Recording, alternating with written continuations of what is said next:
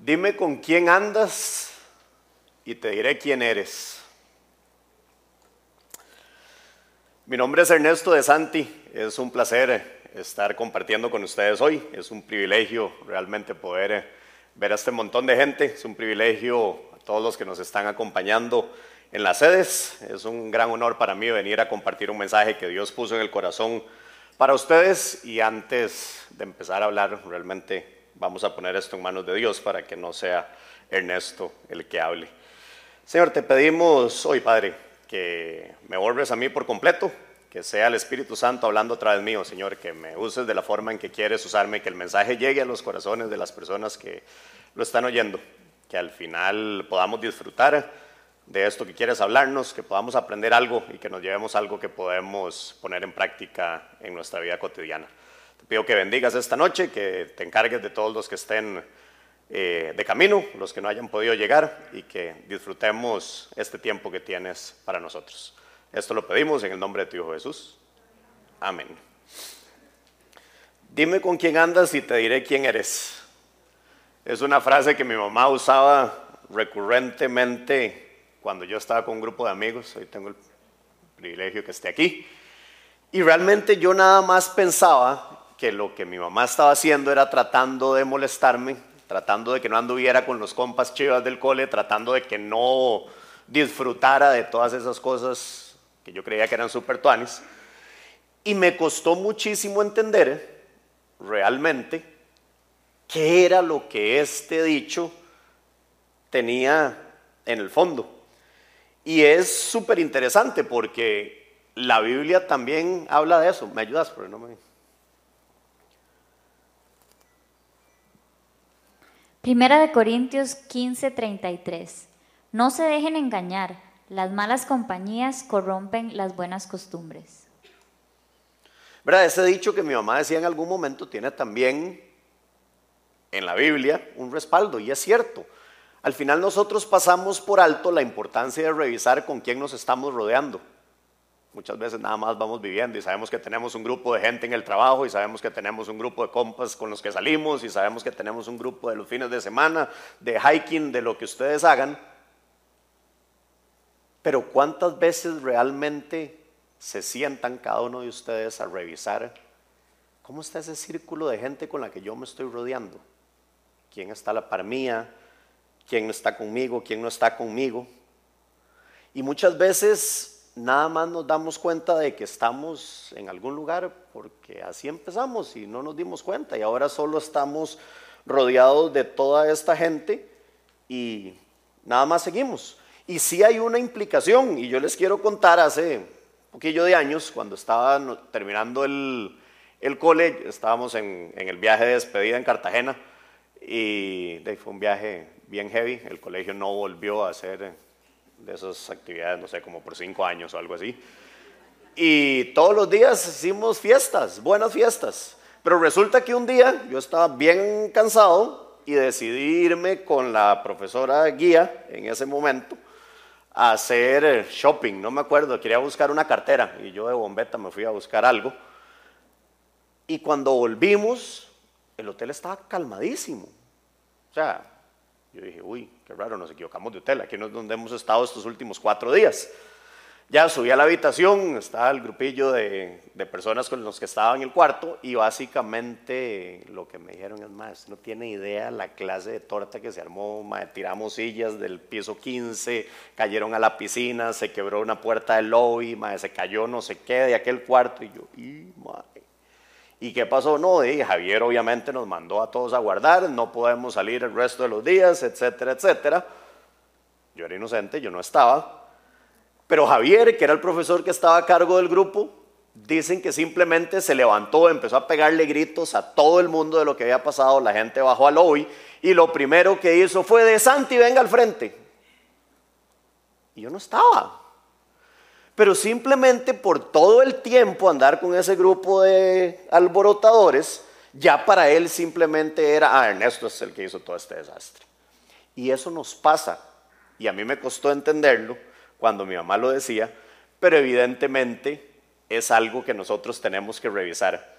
¿Estaremos rodeados de buenas personas o simplemente estamos ahí con un grupo de gente con los que arrancamos.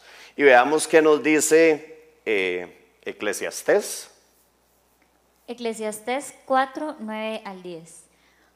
Más valen dos que uno, porque obtienen más fruto de su esfuerzo. Si caen, el uno levanta al otro. Hay del que cae y no tiene quien lo levante.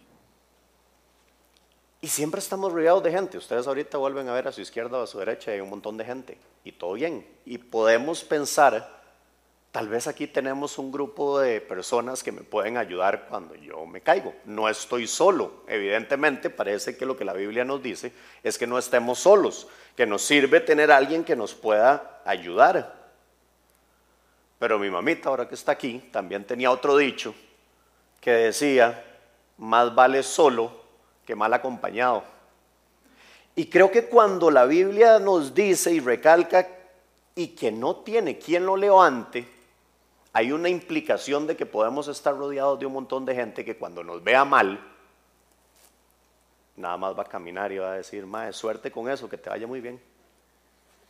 ¿Verdad? Y al final es una cuestión de que no todo el mundo que está ahí con nosotros está ahí pensando cómo ayudarnos.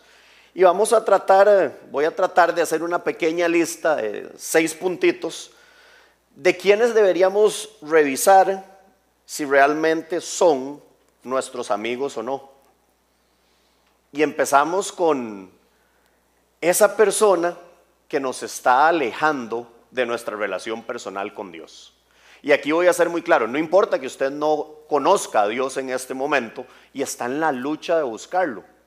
No importa si ya usted tiene una relación personal con Dios. El punto es que esa persona que trata de alejarlo de su relación personal con Dios probablemente no sea un verdadero amigo. Luego tenemos esas personas que nos piden que hagamos algo que realmente nosotros sabemos que no deberíamos hacer. Y esos ejemplos hay montones. Sabemos que tenemos que pagar impuestos, pero llega aquel compañero de la oficina y dice, no, hombre, es más, yo esa factura la boté y no voy a pagar nada. O aquel que sabe que estamos en una lucha con el guaro y nos dice, man, vamos al bar, pero no tomás. Pero siempre hay alguien que llega y nos dice como, no, eso no es tan importante y nosotros tenemos claro en nuestro corazón que es algo que no deberíamos de hacer. En tercer lugar, está la persona que de repente llega y en vez de darnos algún consejo o motivarnos a seguir adelante, lo que hace es que hace que nos rindamos, nos empuja a salirnos de ese camino. ¿Cuántas veces hemos estado en un proceso luchando por algo, tratando de lograr algo y obviamente no lo logramos y seguimos y seguimos? Parte del emprendimiento para los que son emprendedores y lo, lo último que queremos es alguien que nos diga, mae, déjelo ahí, mejor ya, ríndase.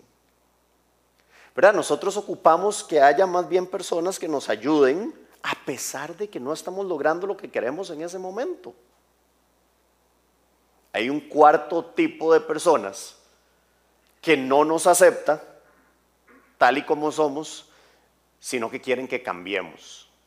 Y vamos a ver, aquí no me refiero a conductas, si estamos haciendo conductas malas, puede que algún buen amigo quisiera que cambiemos esa conducta. Me refiero a nosotros. La esencia de cada uno de ustedes es la esencia de cada uno de ustedes. Y puede que por ahí a alguien no le guste y pretenda que ustedes cambien. Y tal vez ustedes lo han sentido como, uy, mira, deberías dejarse de ser tan buena gente. Porque todo el mundo te agarra de maje por eso. El quinto grupo de personas son aquellos que se burlan de nuestros fracasos y se ríen de nuestros sueños. Y aquí, bueno, los hombres normalmente somos más bullies, obviamente nosotros nos bulliamos, es algo extraño, pero lo hacemos. Pero no, se trata de eso, no se trata de, ah, Ernesto, mira, trajiste medias de diferentes colores.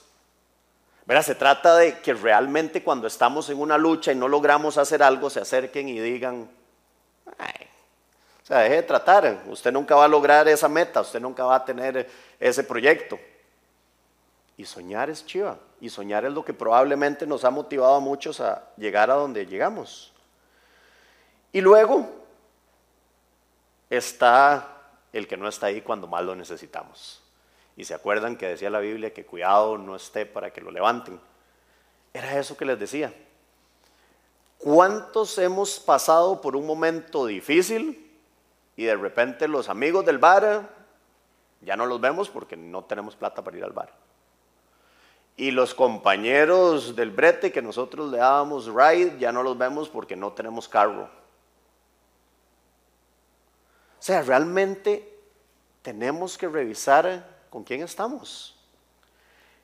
Es importante que filtremos a las personas que tenemos a nuestro alrededor, no para excluirlos, no me malinterpreten, sino para que nosotros sepamos realmente dónde estamos parados, en quién puedo confiar, en quién no puedo confiar, a quién yo debería ayudar y quién me va a poder ayudar a mí cuando yo lo necesito. Pero bueno, estos son grupos de personas que tal vez deberíamos revisar, pero entonces, ¿qué es un verdadero amigo? A quienes debería buscar para realmente tratar de consolidar esas amistades. Y es muy difícil. Todos tenemos una lista gigantesca de requisitos que tenemos para cada uno de nuestros amigos y si no tiene esto no puede ser un buen amigo y si no tiene aquello no puede ser un buen amigo. Y obviamente no puedo hablar de todas, lo siento, pero yo escogí cinco para que por lo menos tengamos un número. Escogí cinco características para que veamos eh, qué puede ser una verdadera amistad. Y el primero de los puntos o la primera de las características es que la amistad debe ser incondicional. ¿Y qué significa eso? Significa que va a haber un montón de momentos donde nosotros no tenemos ganas de nada. Estamos enfermos, estamos cansados, tuvimos un problema en el trabajo, estamos eh, separados, la esposa nos trató mal, nos gritó, nos tiró cosas, y llega un amigo que quiere algo y uno es como, ah, no estoy aquí para poder ayudarlo. Pero veamos qué dice Proverbios 17, 17. Un amigo es siempre afectuoso y en tiempos de angustia es como un hermano. Yo tenía, tengo una buena amiga que la otra vez llamé porque tenía, ocupaba que orara por mí. Y y la llamé, básicamente, para que orara en ese momento. Me dijo, madre, qué dicha que me llamó. Y empieza a tirarme la retajila de lo enojada y frustrada que está, porque todas las personas solo la llamaban para pedirle cosas y nadie se preocupaba como estaba ella. Y le daba, y le daba, y le daba. Y yo, hijo de puchas, ok. Y ya termina de hablar y yo dije, voy a decirle, qué dicha que te llamé y voy a colgar, pero no, yo en serio ocupaba que orara por mí. Entonces al final le dije, mira, ocupo que ores por mí. Y fue mágico. O sea, ustedes no tienen idea. Ella cambió, se le olvidó toda la frustración que tenía, se le olvidó todos los reclamos, cambió el cassette y empezó a orar por mí como si ella estuviera en las mejores de las condiciones. Ella fue incondicional, dejó todas las cosas que ella tenía, todas las frustraciones y enojos que ella sentía y simplemente se encargó de mí en ese momento. Una segunda característica de una verdadera amistad es que es nuestra responsabilidad. Y esta creo que es muy fácil.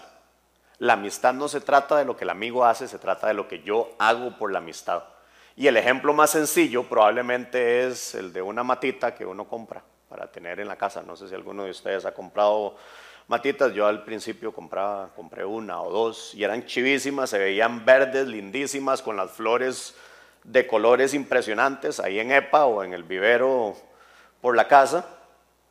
Y la primera semana se veía bonita en mi casa y la segunda semana ya la flor no era tan brillante y un par de días después no había flor y luego las hojitas estaban café. Y obviamente yo lo que quería hacer era reclamarle al madre que me la vendió, pero estaba mala. ¿Verdad? No se veía tan bonita como estaba en el vivero. Pero por supuesto, yo no le puse agua, yo no le puse abono, yo no hice todo el mantenimiento que hacen en los viveros para las plantas. Era imposible que la planta se mantuviera bonita. ¿Cómo pretendemos que una amistad sea buena si nosotros no estamos dispuestos a cumplir con nuestra responsabilidad de estarle dando el mantenimiento y abonándola y regándola y lo que sea necesario?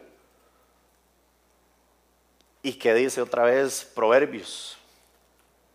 Proverbios 18, 24. Hay amigos que llevan a la ruina y hay amigos más fieles que un hermano. Tenemos que ser esos amigos fieles.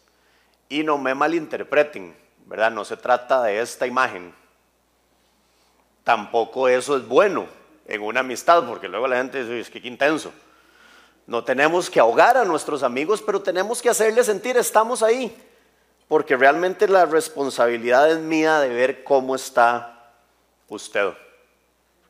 Una tercera característica de la amistad es que la amistad es acerca de los amigos y no de beneficios propios. Y yo sé que ninguno de ustedes ha entrado nunca a una relación por interés. Ninguno de ustedes nunca le habló a una persona porque sabía en dónde trabajaba y que usted ocupaba un descuento de ese lugar. Sé que ninguno de ustedes se acercó a hablarle a una muchacha porque era guapísima. Nada más le habló porque era una muchacha. Ninguno de ustedes tampoco se ha acercado nunca a alguien porque era el jefe y podía ayudarlos en el puesto. Tenemos que revisar realmente por qué es que entramos o hemos entrado a alguna relación. Y no porque nosotros podamos beneficiarnos de eso, sino porque podemos aportarle nosotros a esas personas con las que nos estamos relacionando. Y Proverbios sigue siendo muy sabio y nos sigue enseñando. Proverbios 27:10. Nunca abandones a tus amigos ni a los amigos de tu padre Nunca vayas con tus problemas a la casa de tu hermano. Más vale vecino cercano que hermano lejano. La Biblia le da tanta importancia a la amistad que no solo nos dice que nunca abandonemos a nuestros amigos, pero también que nunca abandonemos a los amigos de la generación anterior, o sea, de nuestros padres. Es importante la amistad para la Biblia. Pero vean que el segundo párrafo lo que dice es, nunca vayas con tus problemas a la casa de tu hermano. De Ernesto, pero entonces un verdadero amigo va a llegar a ver que ustedes tienen problemas.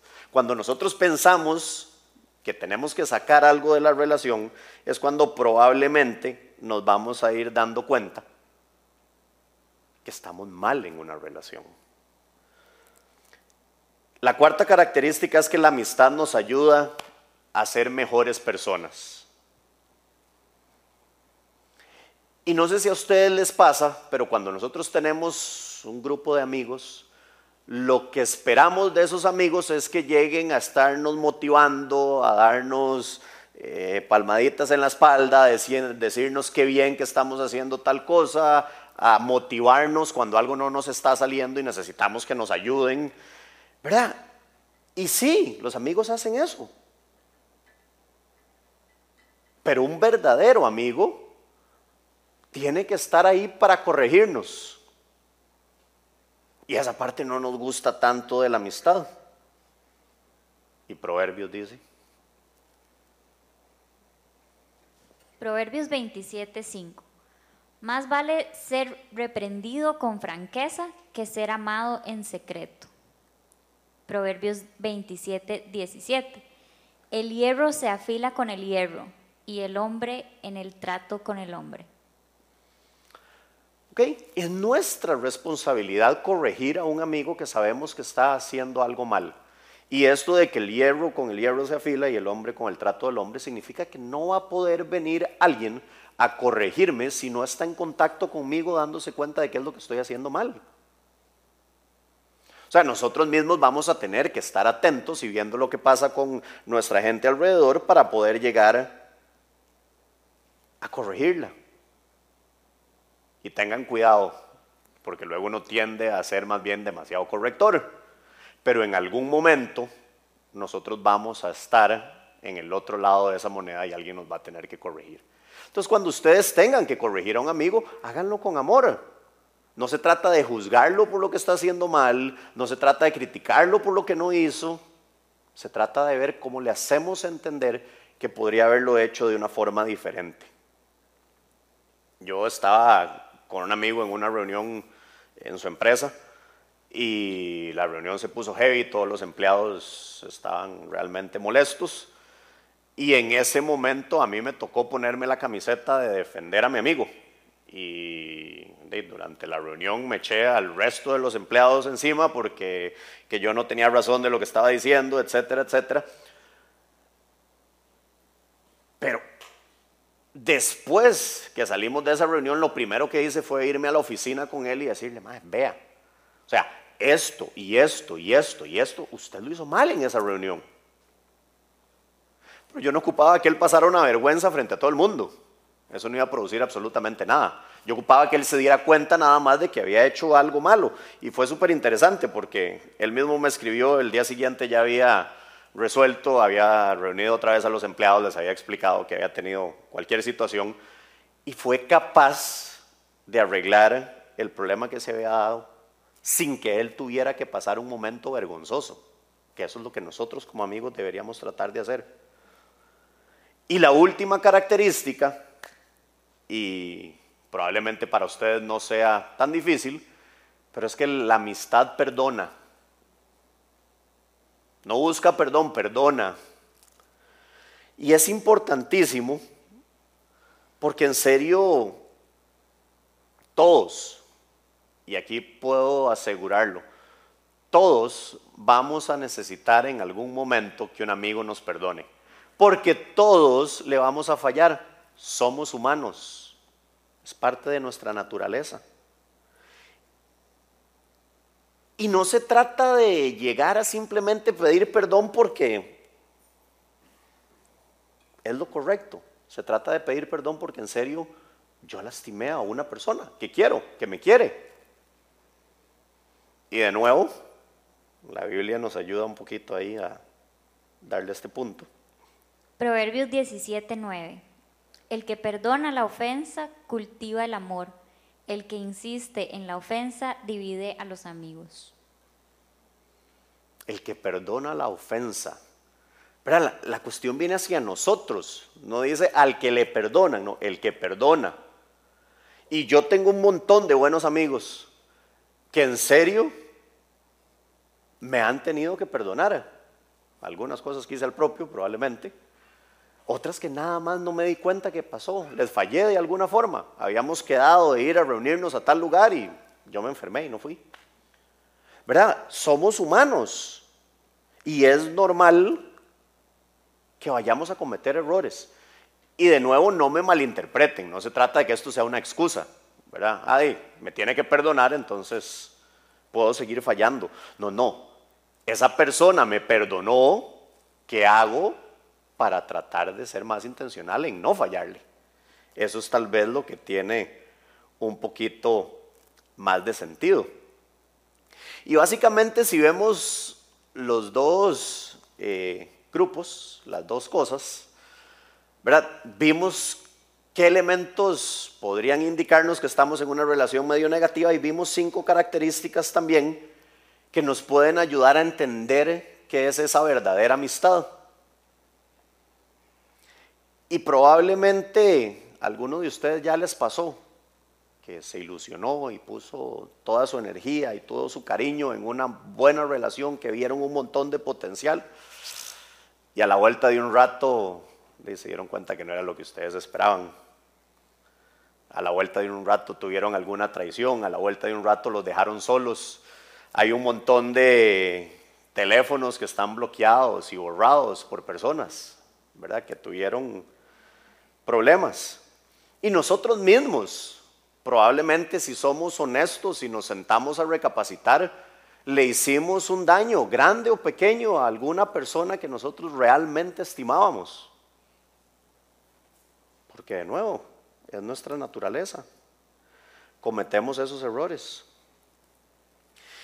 Y el punto es que no se trata de que nosotros nos hayan fallado o nosotros fallar, porque creo que tenemos clarísimo que sí lo vamos a hacer. Se trata de entonces, ¿qué hago? Me rindo. No hay amigos. No voy a poder encontrarlo porque todos me van a fallar. Hay una persona que realmente es un buen amigo. Yo no lo busqué y probablemente los que tenemos una amistad con él nunca lo buscamos tampoco, no le pedimos ser eh, nuestro amigo, no lo invitamos a venir. Y ahí está ofreciéndonos esa amistad incondicional. No nos está pidiendo que cumplamos con ninguno de estos cinco puntos. Escucha, qué buena gente. Lo conoce a usted y me conoce a mí también que sabe todas esas cosas que nosotros no le hemos contado ni siquiera a ese mejor amigo que tenemos porque nos da vergüenza o nos da miedo o simplemente no nos atrevimos. Él conoce cada uno de los secretos que nosotros tenemos y aún así ha estado ahí al lado de nosotros esperándonos siempre. Aunque nosotros no le hemos ni cuenta, nos hemos dado. Puede que alguno de ustedes ni siquiera se haya dado cuenta. Jesús, señores, ha estado con ustedes en cada uno de esos momentos difíciles. Jesús lloró con ustedes cuando ustedes estaban llorando y no porque pensara, ay, pobrecito. Probablemente en serio la situación que nos puso a llorar puede que nos la mereciéramos y aún así Él no quería vernos sufrir. Él ha permanecido al lado de nosotros a pesar de que nosotros probablemente hemos criticado sus enseñanzas y hemos dicho, hey, ese mandamiento tan extraño que está ahí no aplica o es absurdo. Nos hemos reído probablemente de algunas de sus enseñanzas. Y aún así, Él lo que quiere es darnos su amistad incondicional. Que Jesús era el Hijo de Dios, es el Hijo de Dios, estaba en el cielo gobernando sobre todo, decidió quitarse la capa de rey, vestirse de humano, pecador, y bajar a compartir, a sufrir y a morir por nosotros. ¿Saben por qué? Porque es un amigo incondicional que nos ama y quiere tener una relación personal e íntima con cada uno de nosotros. Y nos ha buscado y nos ha llamado y probablemente nada más nosotros hemos estado ocupados. Y Él sí quiere realmente nuestra amistad. Pero nosotros somos los que tenemos que dar ese paso y nosotros somos los que tenemos que aceptar su amistad. Y para aceptar la amistad tenemos que empezar, como decía el punto 5, pidiéndole perdón. Porque de fijo, hemos fallado, porque de fijo hemos pecado, como les decía, tal vez sin intención. Otras veces era rico el pecado y nada más dijimos, démosle. Pero para que realmente podamos ser amigos verdaderos en la eternidad de este Jesús, nosotros necesitamos aceptar su amistad. Y aquí voy a dar un pequeño espacio para que ustedes piensen en las palabras que estoy diciendo para que ustedes piensen si realmente esa amistad de Jesús es algo que a ustedes les interesa.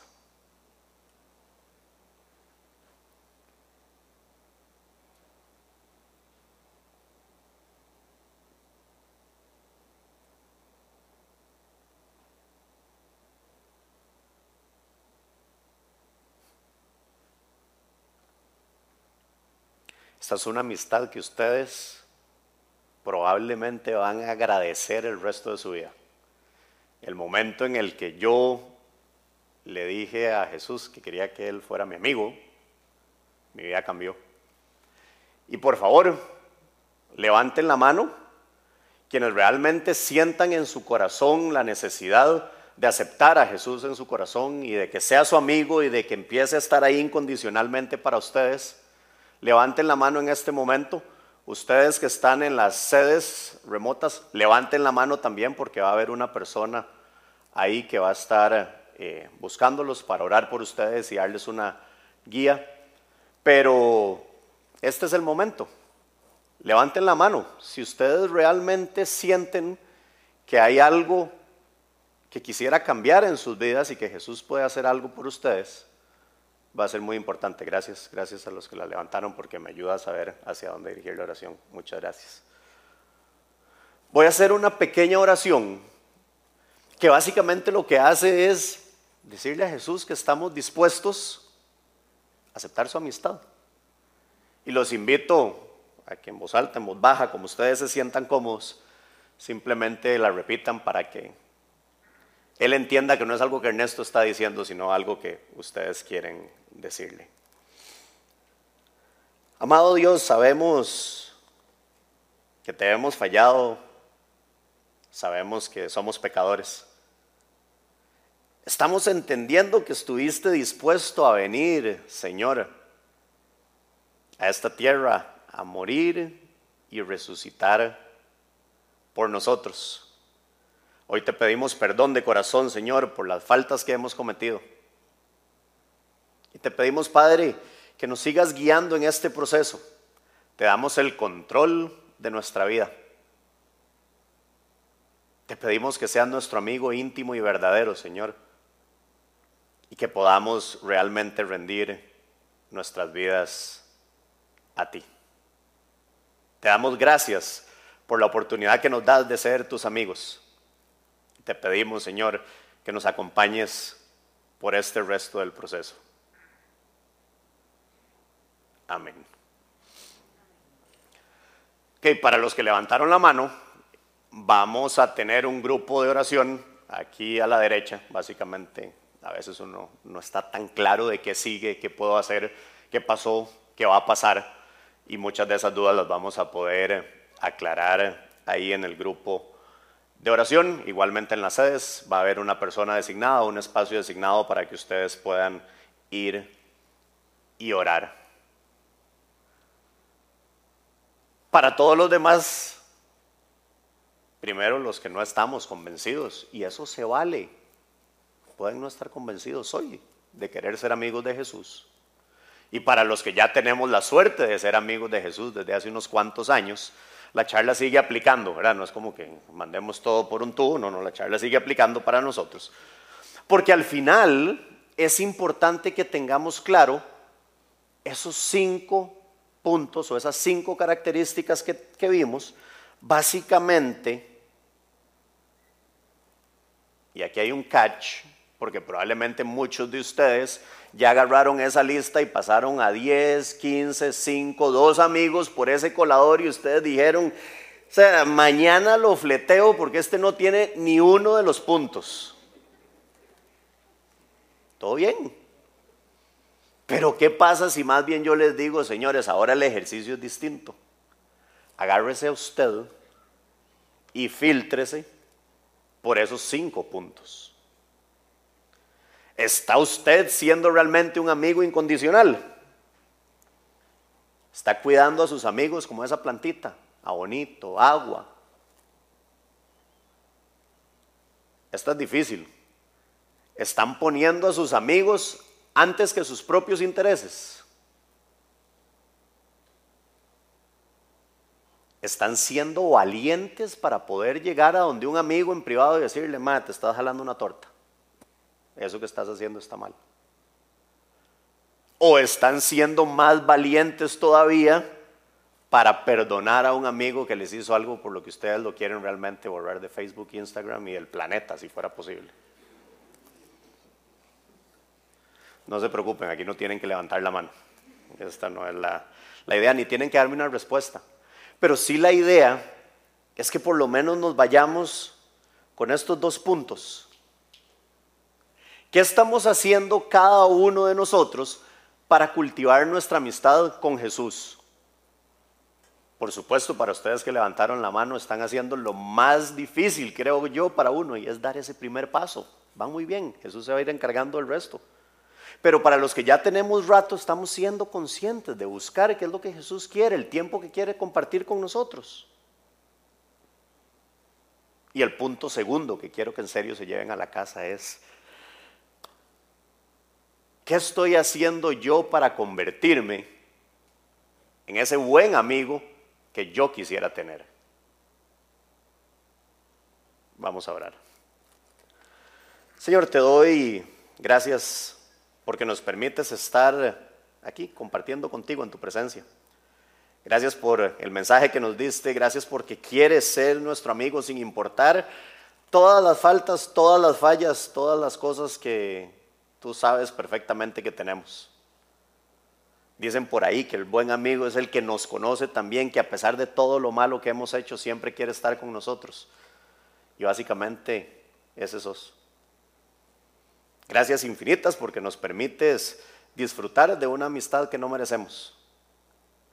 Gracias porque sabemos que tú nos amaste y por eso estuviste dispuesto a hacer todas las cosas que hiciste para darnos vida eterna. Te pedimos que sigamos creciendo en esta relación, que logremos encontrar cómo ser nosotros genuinos, buenos amigos y que nuestra relación personal contigo pueda crecer. Te pedimos esto en tu nombre poderoso. Amén.